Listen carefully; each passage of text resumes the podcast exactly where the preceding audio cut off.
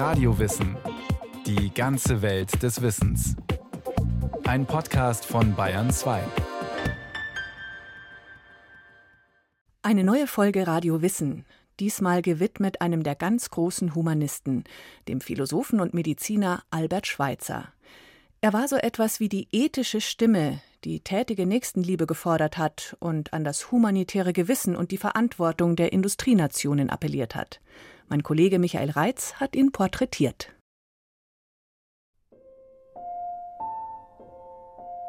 Den Plan, den ich nun zu verwirklichen unternahm, trug ich schon länger mit mir herum. Sein Ursprung reicht in meine Studienzeit zurück.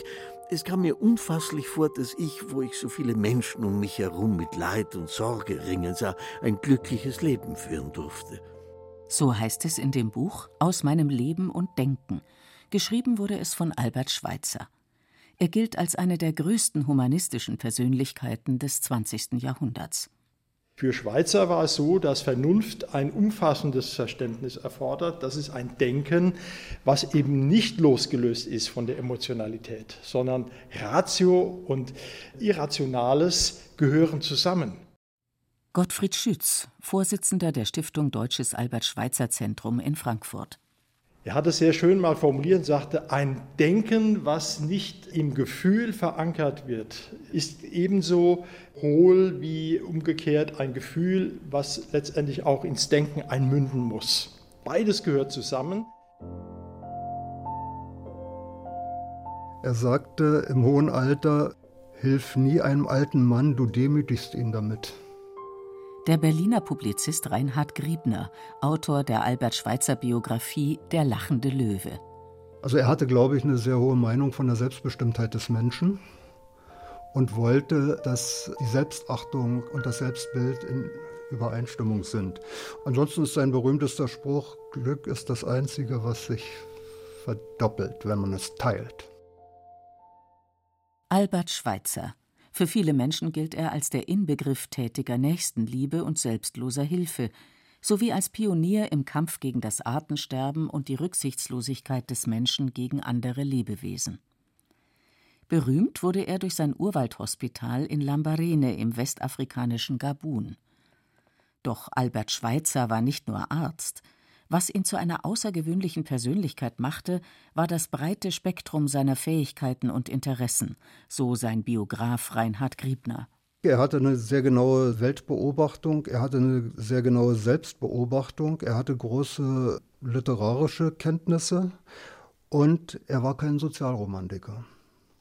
Also er war nicht jemand, der sich Flausen in den Kopf gesetzt hat und überlegt hat, wie könnte ich meine Träume versilbern, vergolden oder so umsetzen, sondern er hat die Realität, die er angetroffen hat, analysiert und konnte in ziemlich präziser Weise daraus herleiten, was man tun muss, um sinnvoll und wirksam zu sein.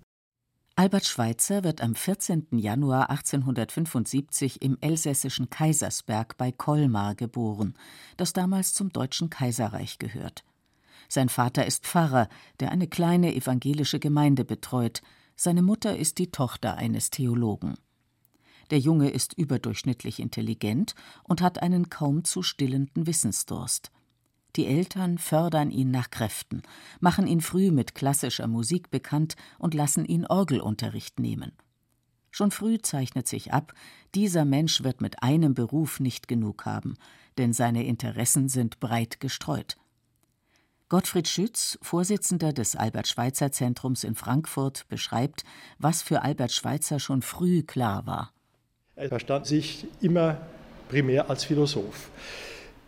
Die Rationalität oder die Ratio im besten Sinne, aufklärischen Sinne, war für ihn unhintergehbar.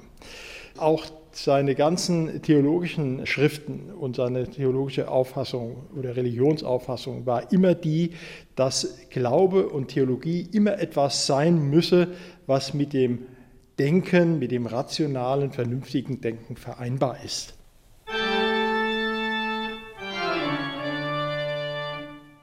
Nach dem Abitur schreibt sich Albert Schweitzer in Straßburg für die Fächer Philosophie und Theologie ein. Gleichzeitig widmet er sich der Musik, studiert zusätzlich in Paris Orgel und Klavier.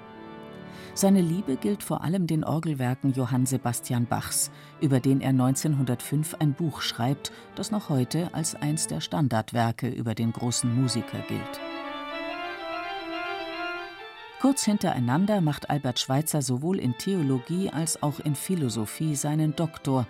1902 wird er Dozent für das Fach Theologie an der Universität Straßburg. Bereits hier bildet sich bei ihm eine Haltung heraus, die zwar nicht den Beifall seiner theologischen Lehrer findet, die aber später zum Markenzeichen seines Denkens werden sollte. Sein Biograf Reinhard Griebner erzählt, er war einfach ein unbequemer Denker. Er hat sich mit allen Leuten angelegt. Schon als Schüler galt er als Feuerkopf, hat sich dort mit seiner Lehrerschaft angelegt. Und er hatte schon relativ zeitig erkannt, dass also Glauben und Wissen einander nicht ausschließen, aber dass der Glaube das Wissen nicht überdecken darf, sondern was der Kopf an Erkenntnis zustande bringt, kann nicht durch den Glauben gebremst werden. Stromlinienförmig ist der junge Albert Schweitzer nicht zu haben. Von weltabgewandten religiösen Tröstungen hält er ebenso wenig wie von stundenlangen theoretischen Diskussionen darüber, wie das Elend in der Welt zu beenden sei. Und schon gar nicht teilt Albert Schweitzer das selbstherrliche Sendungsbewusstsein der europäischen Kolonialmächte, die sich als legitime Herrscher über angeblich unterentwickelte Völker verstehen. Gottfried Schütz erläutert Albert Schweitzers Ansicht. Eine Kultur, hat nur dann wirklich den Namen verdient, wenn sie zugleich auch der Menschlichkeit dient. Nur eine Kultur, die ethisch, geistig durchdrungen ist, die nicht nur dem materiellen Fortschritt sich sozusagen anheimgibt, sondern eben auch materielle wie geistig-ethische äh, Komponenten zusammenführt, erst das macht Kultur im wahrsten Sinne des Wortes aus.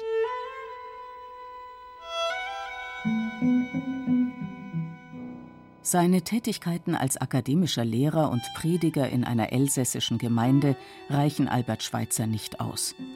Es bildet sich bei ihm eine ethische Grundhaltung heraus, die das eigene Leben in die Waagschale wirft.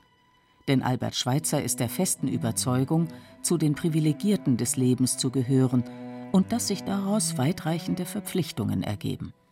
Aus diesem Gedanken, Glück verpflichtet zu etwas, hat er den Beschluss gefasst, ich will bis zum 30. Lebensjahr mich der Kunst und Wissenschaft widmen, um danach mich einem rein menschlichen Dienen zu weihen, wie er das formuliert hatte. Und diesen Beschluss hat er tatsächlich auch umgesetzt. Doch am Anfang steht eine herbe Enttäuschung. Albert Schweitzer will Missionar in einer der Kolonien Afrikas werden und bewirbt sich als deutscher Staatsbürger bei der Pariser Missionsgesellschaft. Die lehnt ihn als Missionar ab seine liberalen Ansichten und seine Unlust, sich Autoritäten zu unterwerfen, sind bis nach Paris gedrungen. Doch in dieser Ablehnung steckt auch ein Hoffnungsschimmer, denn es wurde ihm auch klargemacht, dass das Pariser Missionswerk ihn als Missionar nicht haben wollte, sondern vor allen Dingen Ärzte gesucht waren. Und er dann eben den Entschluss fasste, gut, ich mache nochmal ein komplettes Medizinstudium, was er sozusagen seinem theologischen und seinem philosophischen noch draufgesetzt hat und damit auch seine dritte Promotion dann absolvierte, um dann nach Afrika zu gehen im Jahr 1913.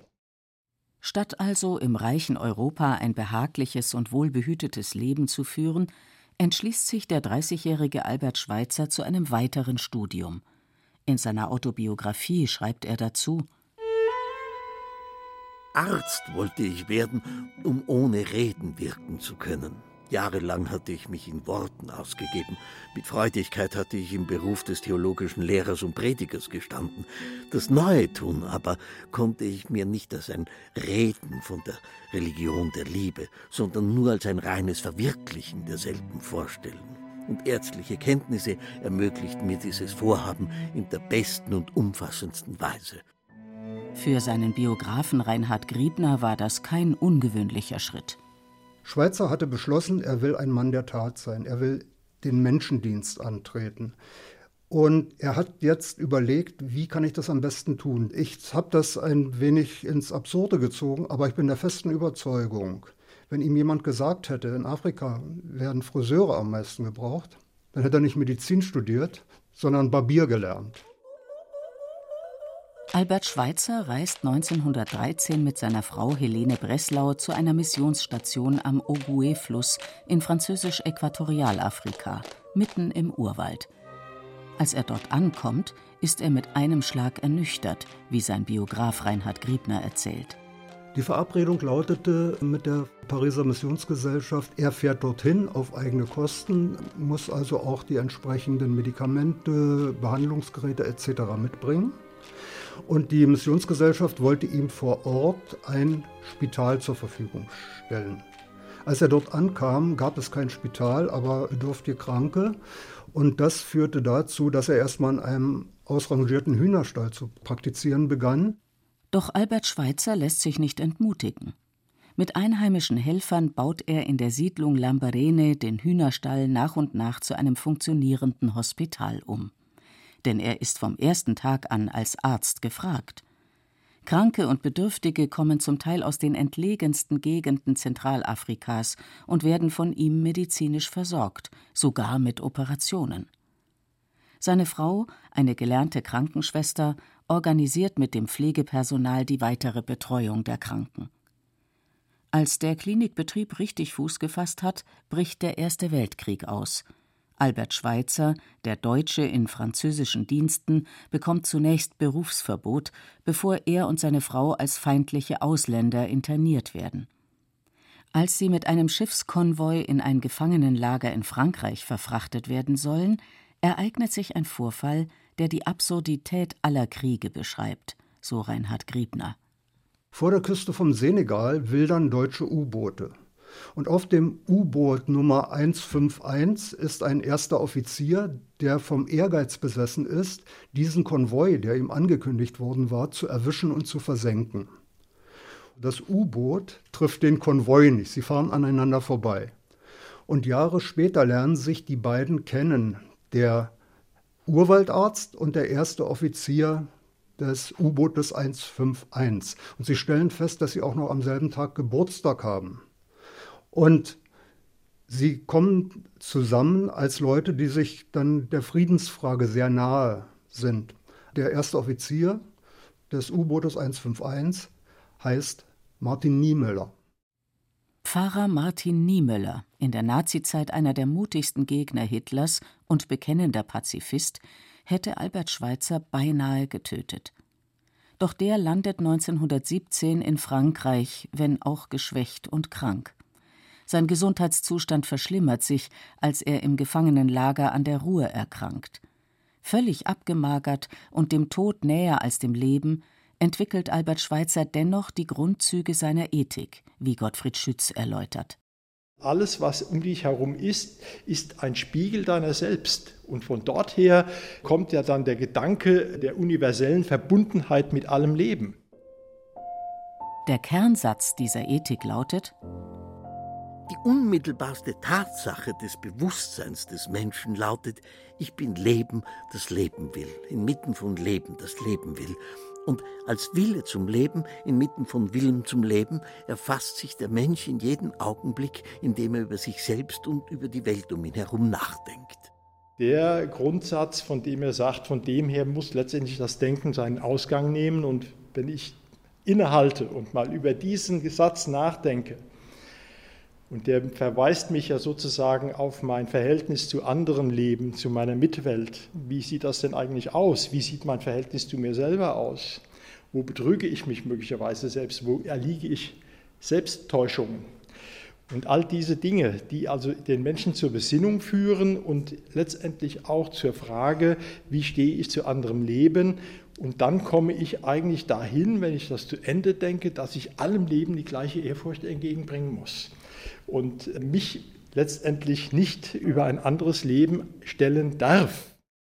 Wenn sich der Einzelne, so Albert Schweitzer, dennoch über ein fremdes Leben stellt, dann tut er dies letztlich aus Gedankenlosigkeit oder weil er nicht den Mut hat, die Idee der Zusammengehörigkeit allen Lebens zu Ende zu denken. Denn eine Gewissheit muss nach Albert Schweitzers Ansicht vor jeder Handlung stehen, mit der der Mensch sich in die Natur einmischt. Tiere, Pflanzen, ja selbst Bakterien und unappetitliche Mikroben sind unsere Mitgeschöpfe. Ehrfurcht vor dem Leben ist allerdings keine Worthülse, kein leeres Bekenntnis, das einem leicht über die Lippen gehen sollte.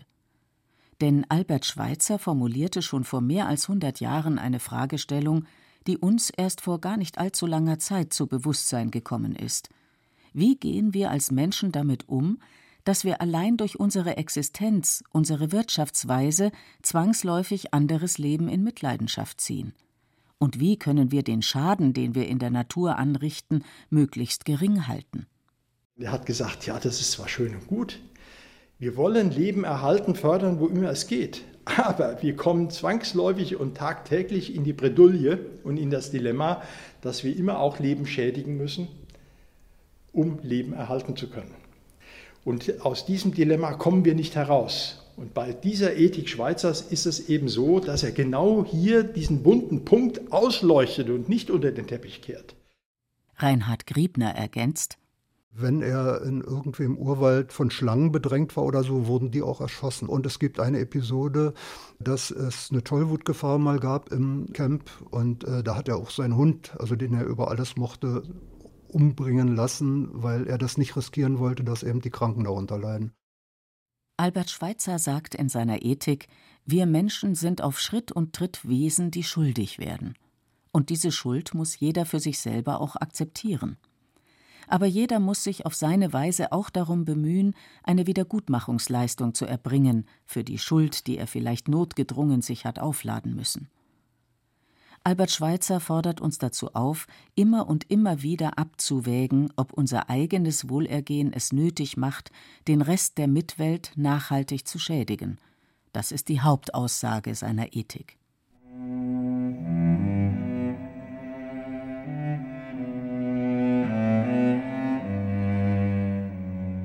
Nach dem Ersten Weltkrieg ist Albert Schweitzer zunächst vom tätigen Leben als Urwaldarzt ausgeschlossen.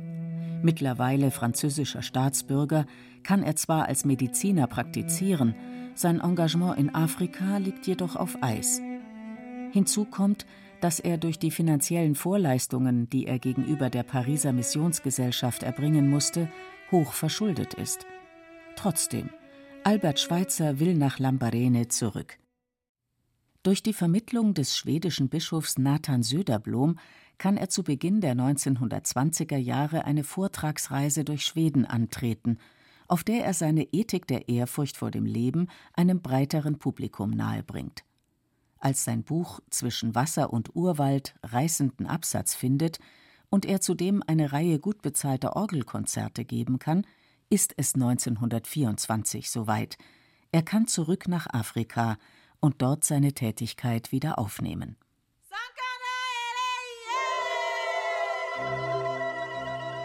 Albert Schweitzer wird zu einem Markenzeichen. Der Urwaldarzt, Philosoph, Theologe, begnadete Organist und Bachkenner, der vollkommen selbstlos und mit unbändiger Energie Spendengelder für sein Hospital zusammenbringt, Tag und Nacht für die Einheimischen da ist und nebenbei noch der Weltöffentlichkeit ins Gewissen redet, dieses Bild setzt sich bald fest. Doch Albert Schweitzer ist kein Heiliger und hat das auch nie von sich behauptet, wie Gottfried Schütz betont. Schweitzer war ein Mensch, letztendlich wie jeder andere. Er selbst hat seine eigenen Schwächen und Fehler ganz nüchtern und offen auch eingestanden. Er neigte zu Jähzorn, das ist bekannt und er hat das auch immer wieder bereut, wenn ihm da der Gaul durchging und hat sich dann bei den Betreffenden entschuldigt.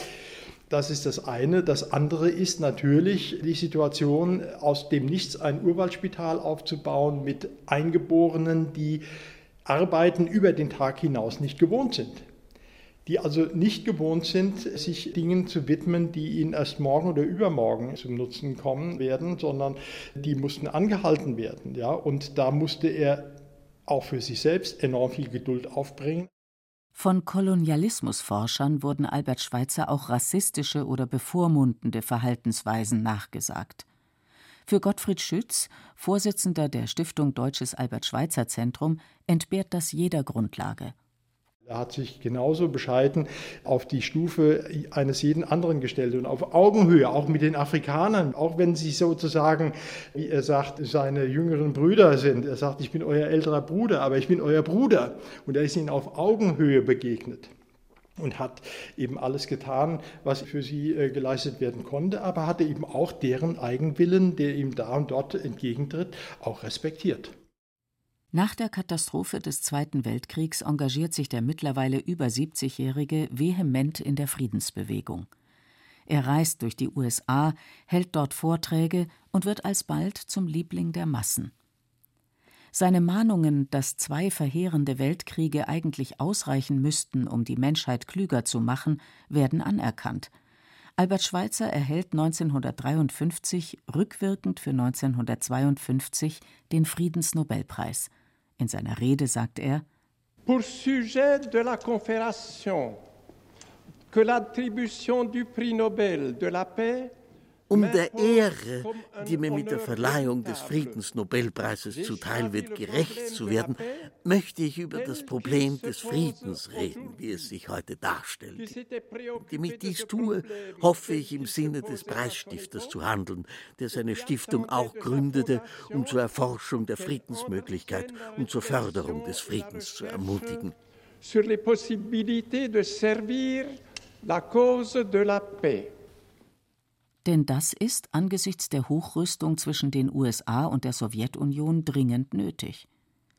Albert Schweitzer setzt sich noch einmal in Bibliotheken und an seinen Schreibtisch und verfasst seine Arbeit Das Problem des Friedens in der heutigen Welt. Das Buch wird zu einem Bestseller, zumal sich sein Autor über Radio Oslo mit eindringlichen Appellen an die Weltöffentlichkeit wendet und vor einem drohenden Atomkrieg warnt. Unter anderem seinen Bestrebungen ist es zu verdanken, dass es Anfang der 1960er Jahre zu den ersten Abrüstungsverhandlungen zwischen den Supermächten kommt. Als Albert Schweitzer am 4. September 1965 stirbt, hinterlässt er der Welt ein umfangreiches Werk aus theologischen, philosophischen und musikhistorischen Schriften. Über ein Dutzend Preise und Auszeichnungen würdigen seine Arbeit für ein humaneres Miteinander, die Bewahrung der Schöpfung und den Respekt vor jeder Art von Leben. Das Urwaldhospital im westafrikanischen Staat Gabun existiert nach wie vor und wird heute durch eine Stiftung gefördert. Albert Schweitzer gilt heute zudem als einer der Wegbereiter der ökologischen und der Tierschutzbewegung.